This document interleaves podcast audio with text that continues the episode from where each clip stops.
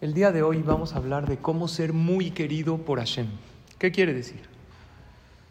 Todos somos queridos por Hashem, pero hay de aquellas personas que Hashem quiere más todavía, que Hashem se enorgullece mucho de ellos.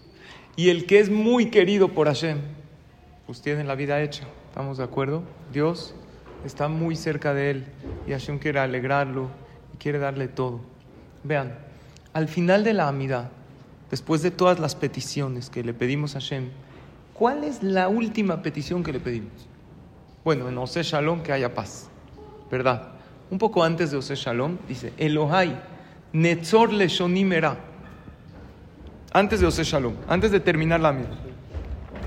Dios mío, cuida mi lengua de hablar cosas malas. Ayúdame, Hashem, a no hablar la Shonara, a no decir groserías, a no insultar, a no mentir. ¿Por qué? Porque muchos pecados comienzan por hablar. ¿Verdad o no? Hay pecados que no, pero hay muchos pecados que comienzan. Habló algo, se vinculó con esa persona, o el engaño empezó con la boca y después ya llegó a cosas más grandes. Después de, de la clase. Besiftotai midaber mirma. Ayúdame a que no hable engaño. Eh, Rafa, ¿quieres? Mis labios, que no hable engaño. ¿Quieres al 5 para las 6? ¿Sí? Y esto está increíble. Belim nafshi tidom. Y la persona que me insulte, ayúdame a quedarme callado. Y esto es muy difícil. El que me ofenda, el que me insulte, el que me trate feo, ayúdame Dios a no regresar otro insulto, a no pelearme con esa persona, a no enojarme yo. ¿Por qué? Porque el pecado del pleito es muy grande, es muy grave. Y esto está en todos los sidurim. Pero me dieron este sidur, se llama Colzion, que tiene explicaciones y aumenta un texto que a mí me gustó mucho. Yo desde que me lo dieron hace unos días lo estoy diciendo. Dice, Betezakeni lemidata anaba, ayúdame Dios a adquirir la cualidad de la humildad, beachna y de la doblegación. Beisurim, y que esté contento con este tipo de problemas. ¿Qué tipo de problemas? Abaim al mevazim veamajisimoti, de las personas que me hacen enojar o que me desprecian. Son los mejores sufrimientos. Porque si de por sí uno tiene que pagar, vamos a decir, una cuota de sufrimientos, en lugar de sufrimientos barminan de parnasa o de salud, imagínate si tú tomas para bien uno que no te saludó, alguien que te dijo feo, alguien que te trató mal, en lugar de engancharte, dices, ¿sabes qué? Lo que te, lo, si algo malo me tenía que pasar, que se vaya ahí. Ya, no me afectó ni mi parnasá, ni mi salud, todo bien, y sigo mi vida. Pero para esto se necesita mucha emuná, mucha fe, que aquel que me hizo feo es un regalo de Hashem, escuchen, es un regalo de Hashem para que no me pase algo barminan más fuerte, algo peor, pero con la condición que uno lo reciba con amor. Dice la Gemara en Maseje Shabbat que hay, existen tres categorías. Dice así el Talmud. Dice, Aneelavim ben amolvim, las personas que los ofenden y no ofenden de regreso. Shomim herpatam ben meshivim, escuchan que les dicen algo vergonzoso y no responden. Osim beisurim, sirven a Dios con amor y están contentos cuando les llegan estos problemas. Sobre ellos dice el Pasuk, Shemesh Bigburatu. Ellos se comparan como el sol, tienen una luz muy especial. ¿Cuáles son las tres categorías? De abajo para arriba. No estoy hablando de la más baja, la que lo insultan e insulta de regreso, eso ni es categoría. Eso es la reacción, el impulso natural, y por eso todo el mundo lo hace. Vamos a hablar de lo que uno debe hacer. La más baja es, lo avergüenzan, él dice algo de regreso, pero no otra vergüenza. Dice, no me hables así, a mí no me vas a tratar mal, como que pone un alto. Eso es una categoría válida, pero es la más baja. La segunda es, escucha que lo avergüenzan, que lo hacen sentir mal, que lo ofenden y no contesta. No es de que no contesta de enojo, ¿eh? No es de que no contesta de ignorar, no. No contesta con otro insulto, se queda callado de humildad. Pero por dentro, ¿cómo está? Desecho. Se siente mal. Está enojado con esa persona. Nada más que no toma represalias. Hay una tercera categoría. Lo avergüenzan, lo ofenden y está feliz. ¿Por qué está feliz? Porque dice, qué bueno que es esto. Hashem me está limpiando. Está difícil. Pero es un pago increíble. ¿Cuál es el pago? Que se hace uno el querido de Hashem. Se hace uno el querido de Hashem. Obviamente, dejar de hablarle al otro por enojo. Ah, me ofendiste, ¿me? te retiro la palabra. Eso es agresión pasivo-agresiva. O sea, estando pasivo está agrediendo. Retirarle la palabra a alguien, ignorar a alguien, dejarlo con la mano extendida cuando lo saluda. Oye, no hice nada, no, hiciste todo. ¿Por qué? Lo agrediste, lo ignoraste. Por eso, nunca hay que hacer eso. Nunca hay que hacer con nadie retirarle la palabra, retirarle el saludo, y menos en la casa, con la pareja, con los hijos. Hay parejas que tienen problemas o pleitos, se dejan de hablar. Así no se arreglan las cosas. Cuando uno se deja de hablar, crece dentro de uno los pensamientos. No hay mejor para arreglar las cosas que hablar.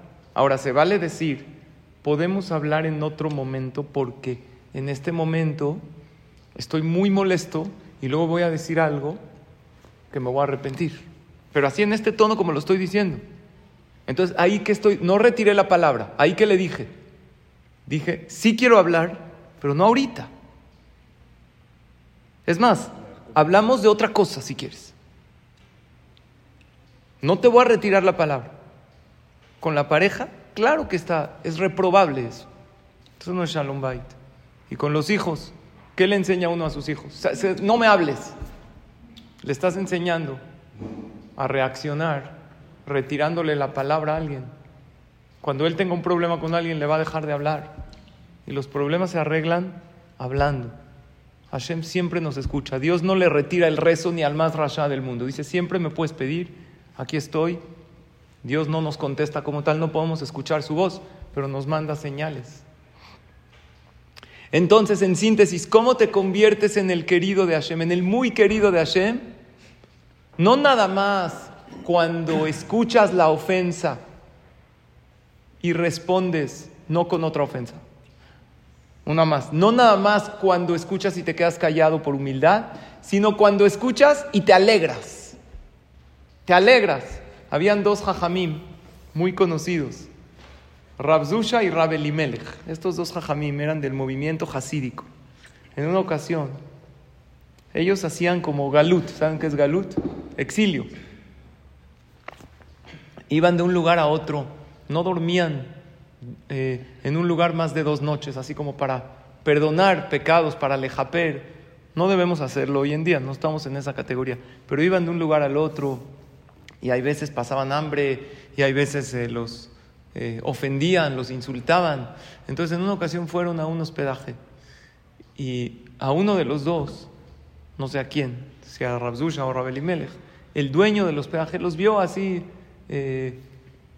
no tan bien vestidos o los juzgó mal, los vio Yehudim y los empezó a insultar, ustedes esto. Entonces, uno de los dos, aquel que lo insultaron, siguió de largo y como que derramó una lágrima. Y le dijo su hermano, ¿por qué estás llorando? Ya, te ofendió. No pasa nada, no te amargues. Dijo, no, no por eso. Estoy llorando porque todavía no llegué a la categoría de estar contento. Sí, no le contesté sí no me enganché. Pero todavía no llegué a la categoría de decir, wow, es una bendición muy grande que alguien me haya hablado mal, porque esto perdona mis pecados, esto limpia mi historial, así adquiero la cualidad de la humildad. De todos los isurim que hay, ¿qué es isurim? Sufrimientos, problemas, el mejor es ese. Que no hay que buscar, obvio, que a uno lo traten mal. No hay que buscar que a uno le hagan feo. Pero si ya te llegó, di Hashem gracias, porque de por sí tenía que pagar de alguna manera los errores que hice, los pecados. Y hay veces los pecados se pagan con isurim, pero nadie queremos problemas ni de falta de parnasá, ni de falta de salud, ni problemas emocionales. No queremos de falta de shalom bay, no queremos. ¿Sabes qué? Si alguien llegó y te ofendió y tú te quedaste callado e incluso te alegraste, te conviertes en el muy querido de Hashem. Cuando hablamos de ofensas, no es siempre afuera, en la calle, que alguien te grita, es en la casa. ¿Qué tal cuando tu esposa te reclama algo y tú sabes que tú tienes razón? Y en ese momento no te enganchas para nada y, cierras tus ojos, no ignorando obviamente, te conectas con Hashem y di esto tú me lo mandaste por mi bien. Obvio, hay veces hay que aclarar, no estoy diciendo que hay que quedarse callado porque luego se puede quedar ella con el coraje. Le explicas después con tranquilidad, mira, fíjate que eso fue así, pero no en el momento. ¿Qué dice el Pirkei Tal teratzet No hables con una persona cuando está enojada. No te va a escuchar, no te va a entender. Puede venir incluso de los hijos, de ese hijo desobediente. Y de repente uno se pone muy mal y tú a lo mejor te dices a ti mismo, no es que lo estoy educando. Pero ponte a pensar si lo estás educando. O a lo mejor suena fuerte, pero a lo mejor te estás vengando. No, yo nunca lo haría con mi hijo. Te tocó tu ego, tu cabot. Claro que hay que educar, pero en ese momento que desobedeció, que esto Hashem te está probando tu fe, probando tu humildad. Y tienes que ver el caso objetivamente. Ahorita le voy a hablar al niño objetivamente, le voy a enseñar que así no se le habla a un papá. Pero el, el momento que me pasó y que me hizo sentir mal, lo voy a recibir con amor. Y para mí esa es la técnica. La técnica es gracias a Hashem que fue esto en lugar de algo más fuerte. Esa es la técnica que a mí personalmente me ayuda cuando recibo alguna situación de alguien, porque cuando sucede algo, no alguien, ahí es más fácil recibirlo con amor. Algo pasó, el clima, ¿con quién me enojo? ¿A quién le reclamo? Me llovió exactamente cuando lavé el coche.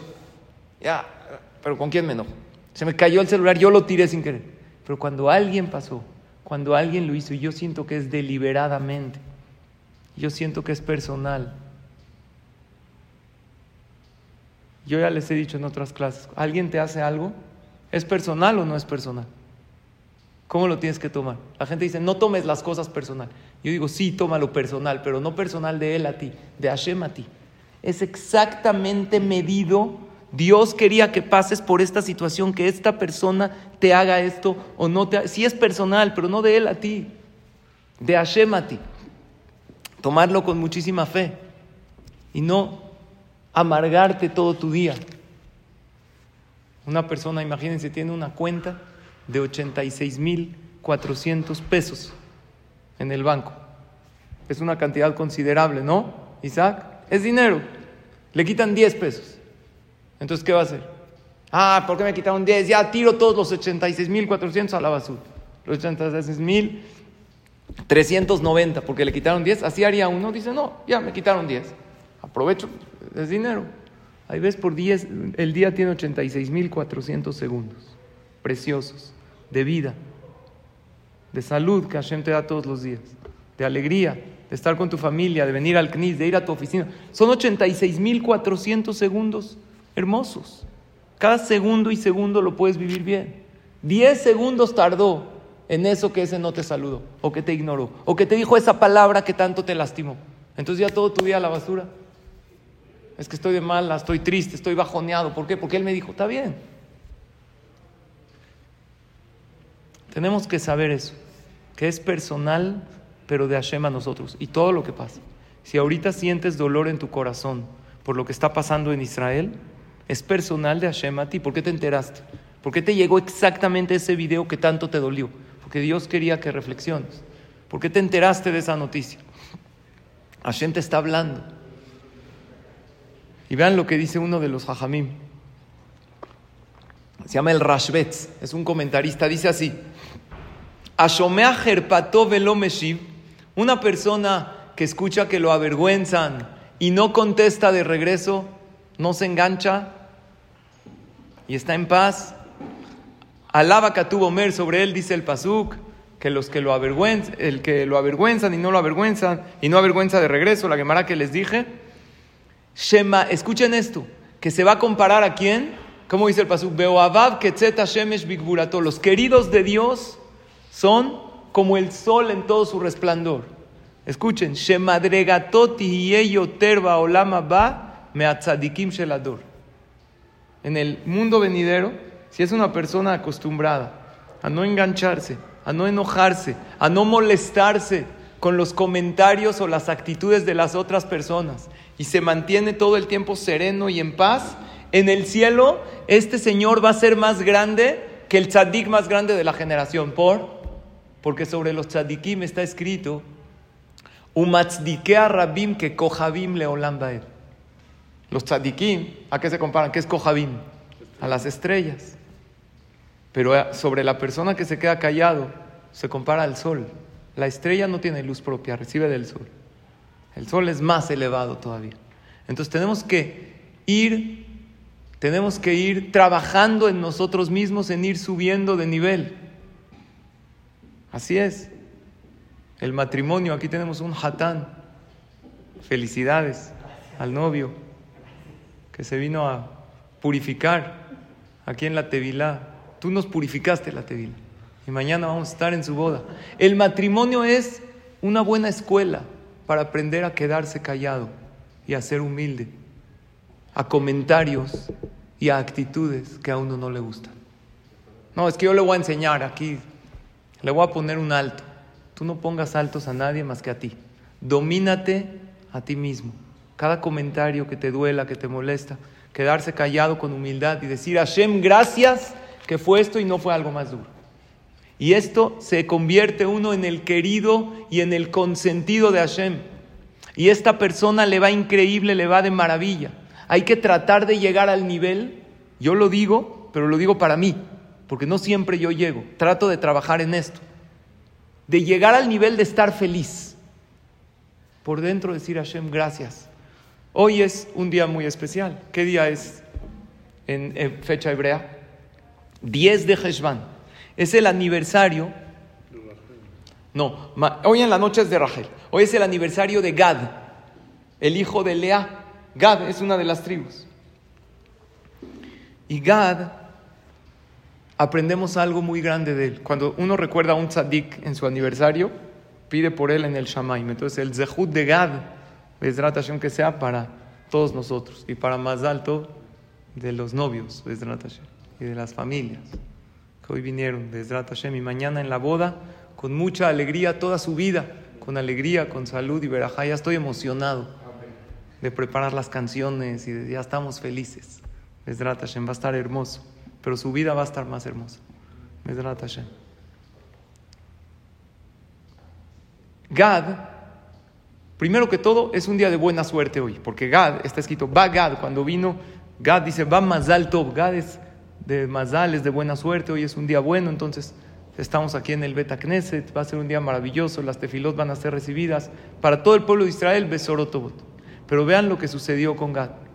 Habían en el desierto, acampaban y tenían banderas, acampaban en tribus. El representante de la tribu de Gad, escuchen, se llamaba Eliasaf ben Deuel. ¿Qué te dice ese nombre? Nada, así se llama, Eliasaf ben Deuel.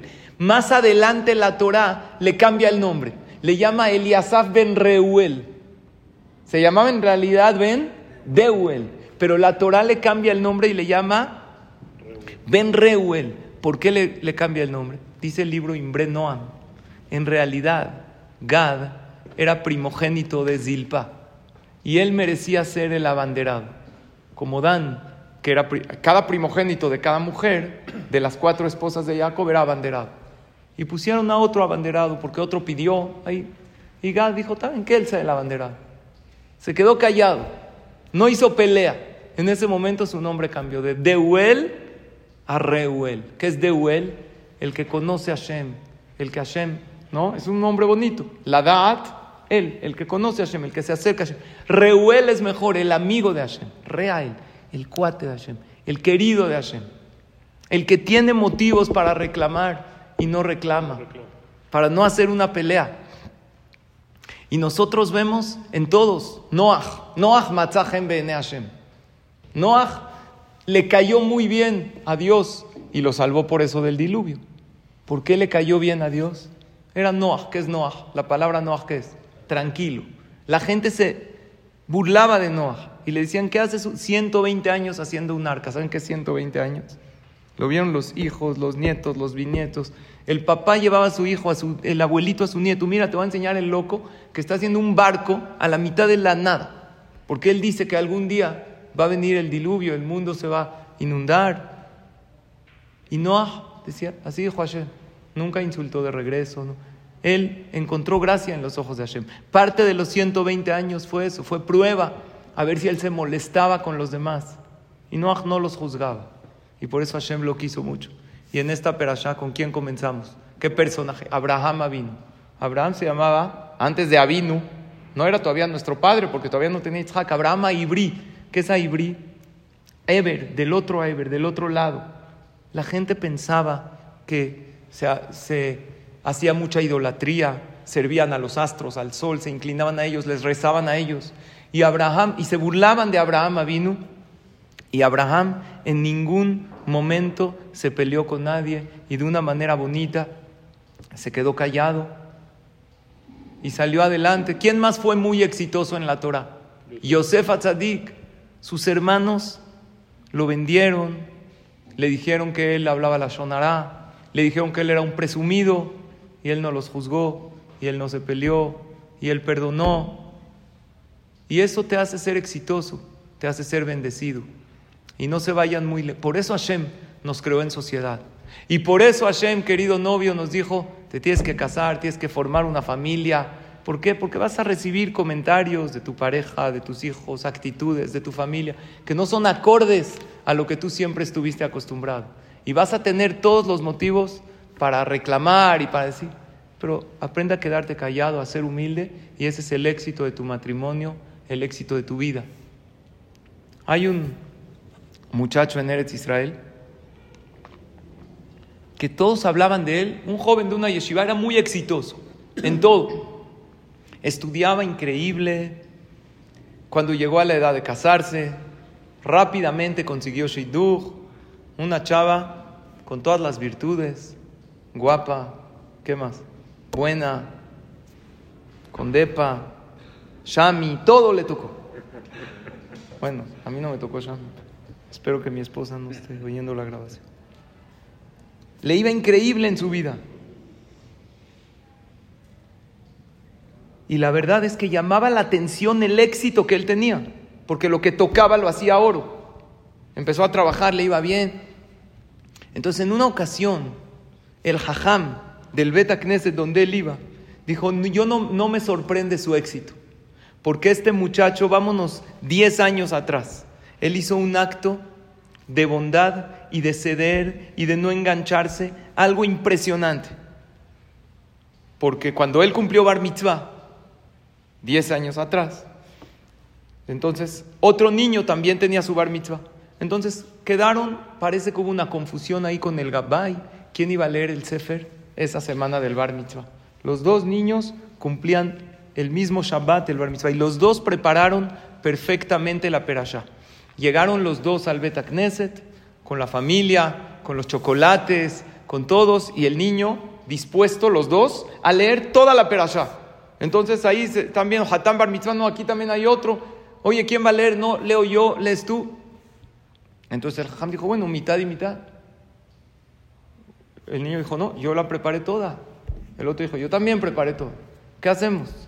Los dos se esforzaron, prepararon casi un año toda la perashá en Shabbat. Entonces el Jajam dijo, pues a lo mejor hacemos otro minyan chiquito, uno que lea en el principal y otro que vaya con sus familiares. Había un salón abajo, sacamos el sefer y que lea. Entonces uno dijo, yo no quiero. Entonces, ¿qué hacemos? Un volado. Bueno, no se puede hacer volado con moneda, con corcholata en Shabbat. Ganó uno de los dos. El otro empezó a reclamar, el que perdió. No, no es justo, yo también la preparé. El joven cuando vio tanto que estaba tan molesto el otro niño del bar mitzvah y reclamando, y su papá también reclamando, no puede ser, qué, qué gabaim incompetentes, cómo no me avisan, no esto. El otro Hatán Bar Mitzvah dijo, ¿sabes qué? Yo cedo, no pasa nada, lee tú. Pero como ya vino, que lea ni otro minyan abajo, hicieron porque no se querían bajar, yo no leo, no pasa nada. No pasa absolutamente nada. Y él se dio y acabó y le dijo Hazako Baruch al otro. Y el papá le dijo, pero tú te preparaste. Ya, no importa, papá. No pasa nada. Y este joven tuvo mucho éxito, tuvo mucha verajá en su vida, porque no nada más fue una manera de comportarse en ese caso, era su manera de comportarse en la vida. La persona que dice es que con tal de complacer, con tal de no pelear, a Kadosh Barujú lo quiere mucho. Hubo una anécdota muy parecida, también de dos muchachos que llegaron, los Gabbaim se confundieron, un knis nuevo, no estaban tan organizados, ¿quién va a leer? Que tú, que yo, y uno también le cedió al otro. Ahora un niño de bar mitzvah es difícil ceder, no es un adulto que ya hizo conciencia, es su ilusión leer y toda la familia fueron a escucharlo. Uno de los dos le cedió a su amigo. Unos años después, unos tres, cuatro años después, la mamá de este niño que le cedió la lectura de la Torah, la internaron en el hospital, en Jerusalén. Y estaba muy grave, estaba muy mal. Y todos estaban diciéndote Ilim y pidiéndote filá. Y este joven, que ya tenía a lo mejor 17 años, estaba con su mamá.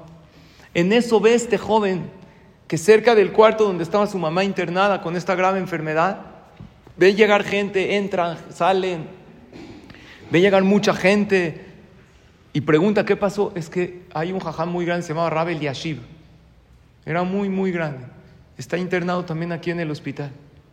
Dijo, bueno, ojalá esté bien el jajam, pero si ya está aquí el jajam, le voy a pedir una verajá para mi mamá para que tenga refuah Shelema. Era un jajam, daba verajot muy grande en Torah. Dijo, no, ahorita el jajam no puede dar verajot, está muy enfermo. Entonces le hacían minyan a Rabel Yashiv, el jajam estaba muy débil, y le hacían minyan para que él diga Shahrit min Hayarbi. Llegó Shabbat y también tuvo que estar el jajam en el hospital. Ahora en Shabbat hay que leer el Sefer. Trajeron un Sefer y dijeron el viernes en la noche, ¿hay alguien que se sabe la perashá?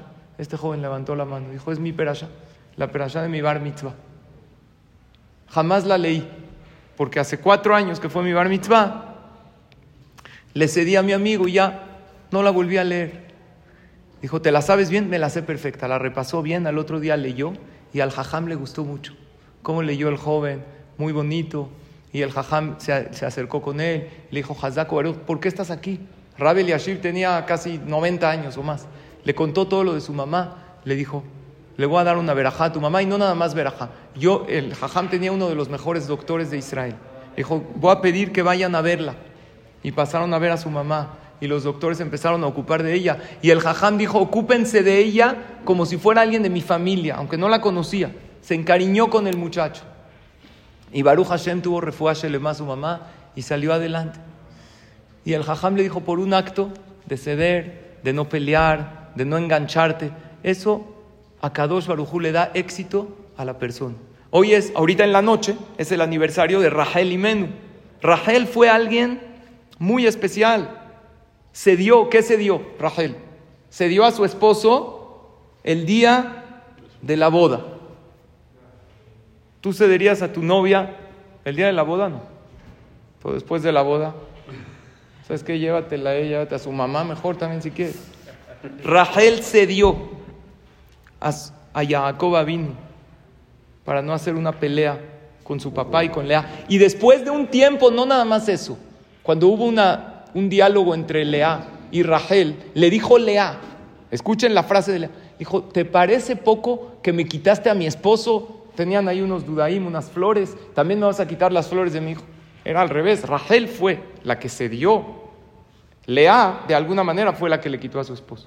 Pero ella se quedó callada dijo, en este momento está molesta, no le voy a contestar, no me voy a enganchar. Y gracias a que recibió esto con amor, a Kadosh Baruj le mandó hijos. Entonces, vemos de aquí que hay oportunidades maravillosas en la vida para ganar muchos de Juyot sin mucho esfuerzo relativamente. ¿Cuál? ¿Cuál es la oportunidad? Cuando te dicen un comentario que te molesta, cuando recibes un maltrato de alguien y tú tienes la razón, tú no le hiciste nada, él, ella simplemente te trató muy mal. Claro que si es recurrente, Se puede hablar, se puede pedir una, explicación, pero estoy pidiendo al, estoy hablando de alguien que está enojado, que está molesto y te habló feo. Es una oportunidad maravillosa para recibirlo con amor y decirle a Hashem, yo confío en ti, gracias por darme este sufrimiento, esta molestia, en lugar de algo más grande. Termino con esta frase. La frase dice así, nunca sabes cuál es la solución que viene disfrazada en una oportunidad. Tómalas todas. Las soluciones muchas veces vienen disfrazadas en oportunidades de vida, pero no las vemos. Una de las grandes oportunidades de vida es cuando uno recibe una ofensa, es cuando uno recibe un maltrato, es cuando a uno recibe de alguien un comportamiento negativo y uno lo toma con emuná. Y eso es la clave del Shalom Bait, es la clave de ser querido por Hashem y del éxito en la vida. Ojalá que a Kadosh Baruj nos dé a todos pura verajá, puro éxito, que sean ya hemos recibido noticias fuertes, ya aquello que recibimos, esto que se acapará todo este dolor que sentimos en el corazón por nuestros hermanos en Eretz Israel, por toda la situación que estamos viviendo, si la recibimos con fe y le decimos a Hashem, tú sabes por qué lo haces, ya lo recibimos con emuná, ojalá y esto y todas las tefilot que hemos dicho y las clases de Torah que hemos tomado y las verajot y los teilim sean suficientes para que Akadosh Baruj ponga fin a todos los problemas y sufrimientos y que nos mande pronto la salvación, el Mashiach Tzidkenu, Mazal Tov, nuevamente novios, que tengan alegrías, que tengan bendiciones y todo lo mejor para todos. Amén, ve amén.